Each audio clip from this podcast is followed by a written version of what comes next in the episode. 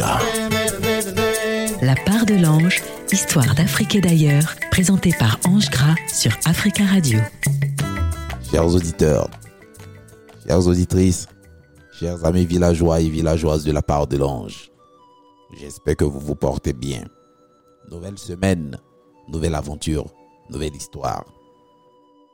Le proverbe dit que une parole douce soigne toutes les blessures du cœur, mais une parole méchante détruit la vie d'un être humain. La parole est invisible, mais elle fait plus de mal qu'une bombe atomique.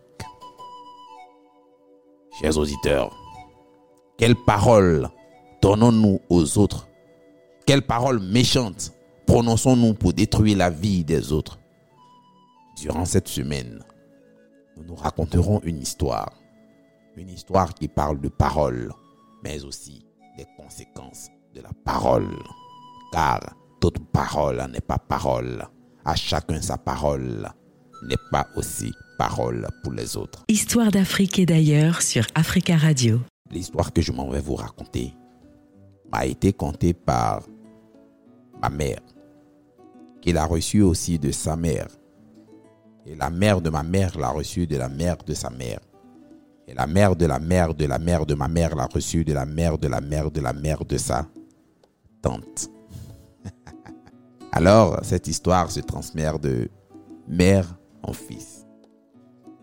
On raconte à Koso qu'une jeune fille du nom de Tinano était la plus belle. Elle avait des yeux comme des faisceaux lunaires. Son langage était propre à elle. Son déhanché donnait des torticolis à tous les hommes qui la regardaient. Elle avait un avenir prometteur, mais aucun homme ne voulait s'approcher d'elle. Car raconte-t-on à Corso qu'elle était très insolente. Non insolente parce qu'elle proférait des injures, mais elle se moquait de tout le monde. Elle pouvait voir quelqu'un, un défaut qui était caché depuis longtemps, que personne n'osait dire, mais elle disait haut ce que les autres pensaient bas. Tinano se moquait de tout et de rien. Alors pour ses amis, ça, elle amusait la galerie. Mais pour les hommes du village, voici qu'un homme, vêtements délabrés, dos voûté, barbe blanche, dents rougies par la cola. Il traînait une grosse plaie sur la jambe gauche. Il traînait le poids de sa misère sur lui. Il arpentait les ruelles du village en demandant sa pitance à chaque porte. Ceux qui en avaient le lui donnaient. Ceux qui n'avaient pas étaient désolés. Quand notre mendiant est arrivé au niveau de Tinano et de ses amis,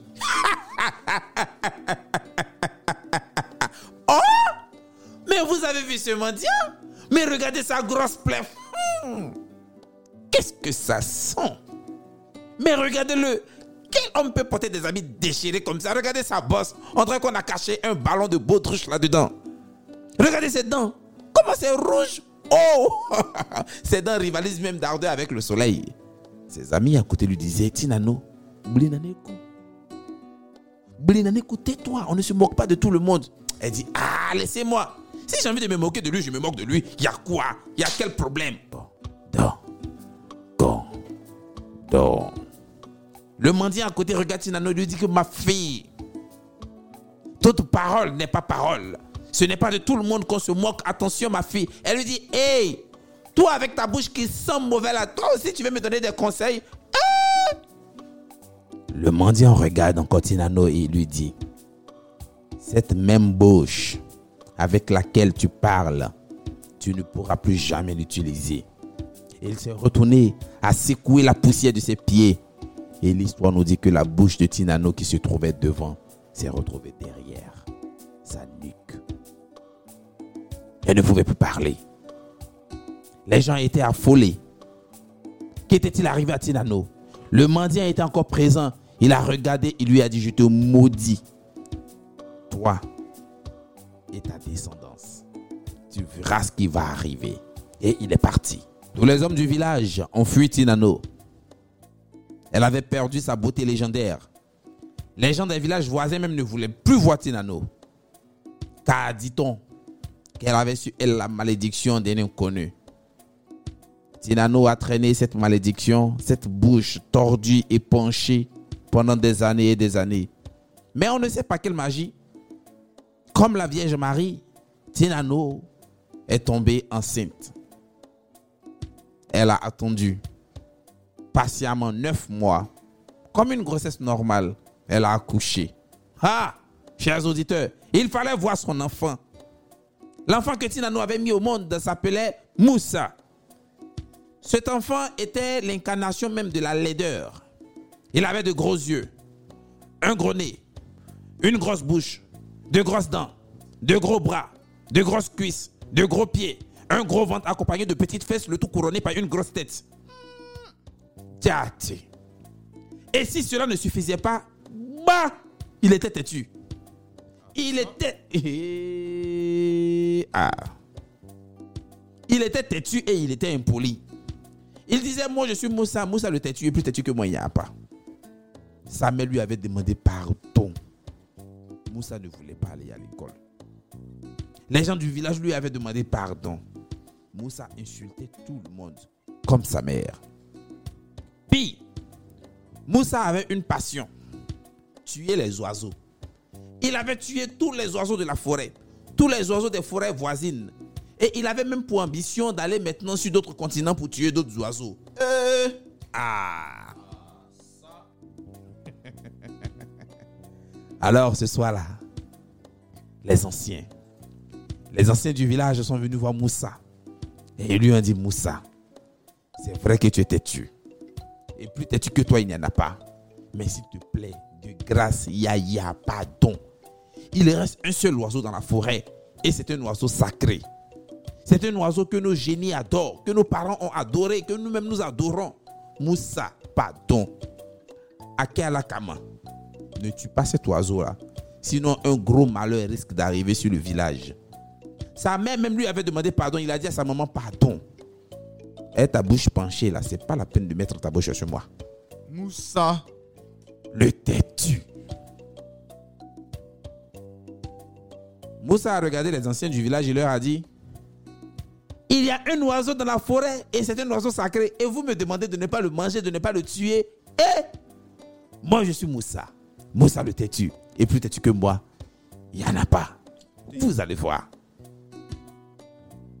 Chers auditeurs, ce soir-là, cette nuit-là, alors que tout le monde dormait, Moussa a pris sa sacoche, il accroche. Il prend ses munitions, ses balles, ses cailloux qu'il place dans sa poche. Et il prend son arme silencieuse mais redoutable. Son arme, il a reçu de son père. Son père aussi l'a reçu du père de son père. Le père de son père l'a reçu du père, du père, du père de son père. Et le père du père, du père, du père de son père l'a reçu du père, du père, du père de l'arrière-père de son oncle. Mais quelle est l'âme secrète de Moussa? C'est un fusil C'est une lance-roquette Vous ne savez pas? Mais moi je sais. Alors, si vous voulez savoir quelle est l'âme secrète de Moussa, l'âme dont dispose Moussa pour aller chasser cet oiseau sacré, Moussa le têtu prend son arme. Tard dans la nuit, il dort dans la même pièce que sa mère. Il saute sa mère tout doucement, ouvre la porte et se dirige dans la forêt. Une fois dans la forêt, il y a une nuit noire qui embrasse toute la forêt. Une obscurité épaisse qui se répand partout. Moussa a peine à avancer calmement et sûrement. il se promène dans la forêt. Il n'y a pas d'oiseau. Mais il lui faut trouver cet oiseau sacré. Et là, après plusieurs heures de marche, fatigué, au moment de s'adosser, il voit l'oiseau perché là sous une branche. Il dit Ah C'est encore lui. Il est tout beau. Moussa dégaine son âme silencieuse mais redoutable, son lance-pierre avec ce lance-pierre, son grand-père a tué 15 éléphants d'un seul coup. Mhm. 15 éléphants. Et comme je suis gentil avec vous, je peux laisser jusqu'à 10. Moussa prend une balle, un caillou, qu'il met délicatement dans l'élastique chez nous à Bobo, on appelle ça plaqueman. Il mesure l'oiseau. Mais au moment de tirer, il entend la voix de l'oiseau qui lui dit Hé hey, Moussa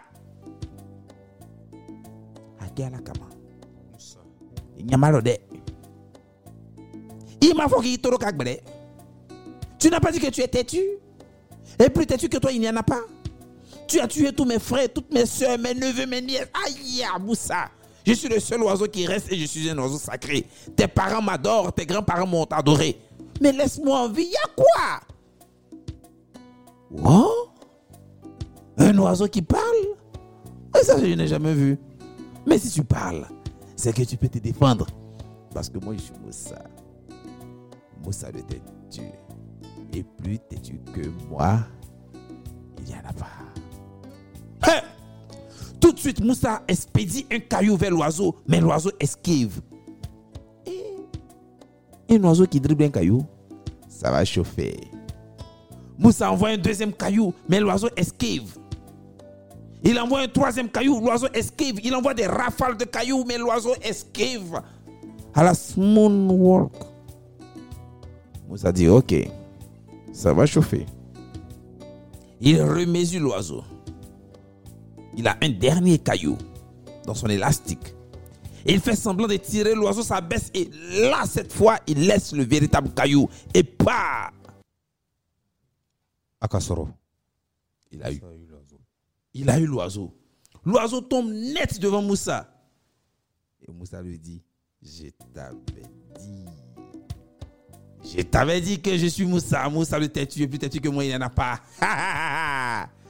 Maintenant que tu es tombé comme du n'importe quoi, je vais m'occuper de toi. Moussa prend l'oiseau qu'il met dans sa sacoche et direction au village. Mes chers auditeurs, un oiseau sacré qu'il ne faut pas tuer, que Moussa a réussi à tuer par la force de son entêtement, que va-t-il se passer? Moussa le têtu. Il marche toute la nuit dans la forêt et il arrive au village. Quand il arrive, il fait déjà jour. Sa mère lui pose toutes les questions. Mais d'où viens-tu? On t'a cherché toute la nuit. Mais il ne répond pas. Il s'assoit et sort l'oiseau de sa sacoche. Sa main lui dit Wouh Elle met la main sur sa bouche qui se trouve sur sa nuque. Moussa, mais qu'est-ce que tu as fait? Tu as tué l'oiseau sacré qu'il ne fallait pas tuer. Il dit hum, Toi-même, quand tu étais jeune ici, tu te moquais de tout le monde. Occupe-toi de ta bouche penchée que de t'occuper de moi. Aïe, Moussa, tu es insolent et tu es impoli. Tu es un enfant maudit. Hum. Qu'est-ce que les malédictions peuvent me faire? Depuis que je suis ici, je n'ai vu l'effet d'aucune malédiction. Mais toi, par contre, quand on regarde ta bouche tordue, tu devrais plutôt t'occuper de toi-même. Un enfant qui parle comme ça à sa mère. Les anciens du village sont venus. Ils ont regardé Moussa tu as tué l'oiseau sacré. Tu as osé tuer l'oiseau sacré. Mais Moussa regarde, il dit, mais si je l'ai tué, c'est pour en faire quelque chose. Oh. Moussa s'assoit. Il tranche la tête à l'oiseau. Moussa, Moussa le têtu. Moussa, Moussa le têtu.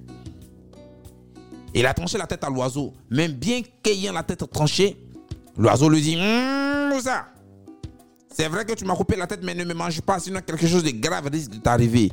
Je te dis, mon frère, Moussa, Moussa le têtu. Moussa lui dit que si je t'ai tranché la tête, que tu es moi, que tu parles, je ne vais pas te laisser comme ça. C'est parce que je ne t'ai pas encore plumé. Moussa enlève toutes les plumes de l'oiseau. Même bien qu'ayant toutes ses plumes enlevées, Moussa entend la voix de l'oiseau qui lui dit Moussa, ne me découpe pas. Ne me prépare pas, sinon quelque chose de grave risque d'arriver. Moussa le regarde, je dis Quoi? J'entends encore ta voix, c'est parce que je n'étais pas encore découpé. Moussa, Moussa le têtu.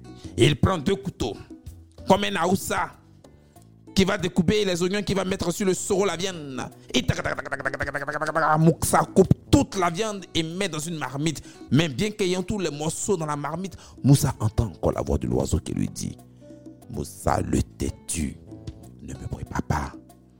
Sinon, quelque chose de grave risque d'arriver. Hmm. C'est comme une lettre morte que l'oiseau adresse à Moussa. Moussa ne l'écoute pas. Et là, il fait un nandi, un nandi corsé. Il met du piment dans la marmite. Il met des tomates. Il met de l'oignon, il met de l'eau, il met un peu d'ail, il met un peu de cube d'assaisonnement. Il met du poivre, de tipa tipa. Et là, ça mijote. L'odeur monte, embaume bientôt tout le village. Tout le monde se pose la question, mais qui prépare comme ça? Même les villages voisins sentent l'odeur. On dit que c'est Moussa qui prépare l'oiseau sacré. Ouh, mais que va-t-il se passer? Moussa, Moussa. Une fois le plat prêt, Moussa se sert dans une assiette. Il s'assoit. Au moment de manger, il entend encore la voix de l'oiseau qui lui dit Et Moussa, Moussa le têtu. Tu m'as découpé, tu m'as préparé, mais ne me mange pas, que je n'arrive pas dans ton ventre. Sinon, quelque chose de grave risque de t'arriver. Moussa lui dit que Hé, Moussa le têtu que je suis, je ne ferai pas tout ce parcours pour ne pas te manger. Hé, je vais te manger. Moussa prend un morceau. Deux, trois et quatre. Et il mange. Abadomu. Kasoro betu domu. Atena foitoi. Darani kono. Abadomu. Il mange. Il mange tous les morceaux sans, sans rien laisser dans la marmite. Et quand il finit de manger, il boit un grand verre d'eau. Rien qui lui arrive. Alors il s'est dit que c'était que de la mythomanie. Moussa le têtu. Mes chers auditeurs, Moussa a bravé tous les interdits pour manger l'oiseau sacré. Là, l'oiseau est dans son ventre, mais rien n'arrive à Moussa. Le village. Le village est plongé dans la sécheresse la plus totale depuis un an maintenant, qu'il ne pleut plus. Il n'y a plus d'oiseau sacré. Il n'y a plus aucun oiseau qu'il faut adorer. Moussa l'a déjà mangé. Mais Moussa lui-même, son ventre est devenu gros. Plus gros que le ventre d'une femme enceinte. Ça fait maintenant un an. Un an que Moussa n'est pas allé au petit coin. Un an que Moussa n'est pas allé aux toilettes. Il a terriblement mal au ventre. Toutes les médications se sont avérées vaines. Moussa a mal au ventre. Il pleure. Il crie. Sa mère ne peut pas l'aider car tout le monde l'a prévenu. Même les plus grands guérisseurs ne peuvent pas guérir ce mal car il porte en lui l'oiseau sacré. Face à ce désarroi, le peuple assis implore la clémence du ciel. C'est à ce moment-là, chers auditeurs, qu'un homme fait son apparition dans le village. Dos voûté, vêtements déchirés, avec une grosse plaie sur la jambe gauche. Il traîne derrière lui toute une misère. Il traîne sur son dos le poids d'une extrême pauvreté. C'est à ce moment-là que cet homme mendiant fait son apparition dans le village. Alors tout le monde est à ses yeux. Les gens se rappellent. Il y a des années auparavant, il avait maudit Tinano. Il s'approche, la regarde et lui dit, tu vois maintenant ce que je disais. Elle ne peut parler car elle sait. Il n'y a que des larmes qui coulent sur son visage. Paris Sa bouche revient à sa place. Elle regarde l'inconnu et implore sa clémence pour son fils. Alors, le mendiant inconnu regarde Moussa et lui dit, lève-toi petit. Prends une planche et prends des clous. Ce que Moussa fait rapidement, malgré le mal qu'il traîne. Le mendiant lui demande de planter les clous dans la planche. Il s'exécute. Après, le mendiant lui demande de retirer les clous de la planche. Alors il lui demande qu'est-ce que tu vois? Il dit je vois des trous dans la planche. Alors le vieil homme, le mendiant lui dit écoute, les mauvaises paroles, les injures que vous proférez à l'endroit des gens sont comme des clous que vous les plantez dans le cœur. Vous avez beau vous excuser en retirant ces clous, vous laissez des traces dans le cœur et même des blessures souvent incurables. Faites attention à ce que vous dites. Faites attention à ce que vous faites. Car en face de vous, il y a des hommes qui écoutent. La parole n'est pas visible, mais elle se manifeste dans le cœur de l'homme. Une parole est comme une flèche qui, lorsqu'elle est mal envoyée, peut faire des dégâts dans le cœur de celui qui la reçoit. Faites attention à ce que vous dites, car toute parole n'est pas parole. Aujourd'hui, je te laisse la vie sauve, mais prochainement, tu rencontreras pire que ça. Alors l'oiseau dans le ventre fait un petit trou et sort. Mais il laisse à la place de sa sortie un tout petit trou et une cicatrice qu'on appelle le nombril. On raconte que c'est depuis ce jour-là que les hommes possèdent des nombrils. Alors celui qui regarde chaque fois son nombril doit penser aux paroles méchantes ou bonnes qu'il doit prononcer à quelqu'un. Raison pour laquelle chez nous on dit qu'il faut tourner sa langue sept fois dans sa bouche avant de dire une parole. Il faut réfléchir toujours avant de parler, car la parole est sacrée. Ne parle pas qui veut, parle qui peut. Celui qui sait parler fait attention, mais celui qui ne sait pas parler doit apprendre. Chers auditeurs, j'ai pris grand plaisir à vous raconter cette histoire et j'espère qu'elle vous fera du bien. Donnons-nous rendez-vous la semaine prochaine pour d'autres histoires. Je vous aime. C'était la part de l'ange sur Africa Radio avec Ange Gras. Africa.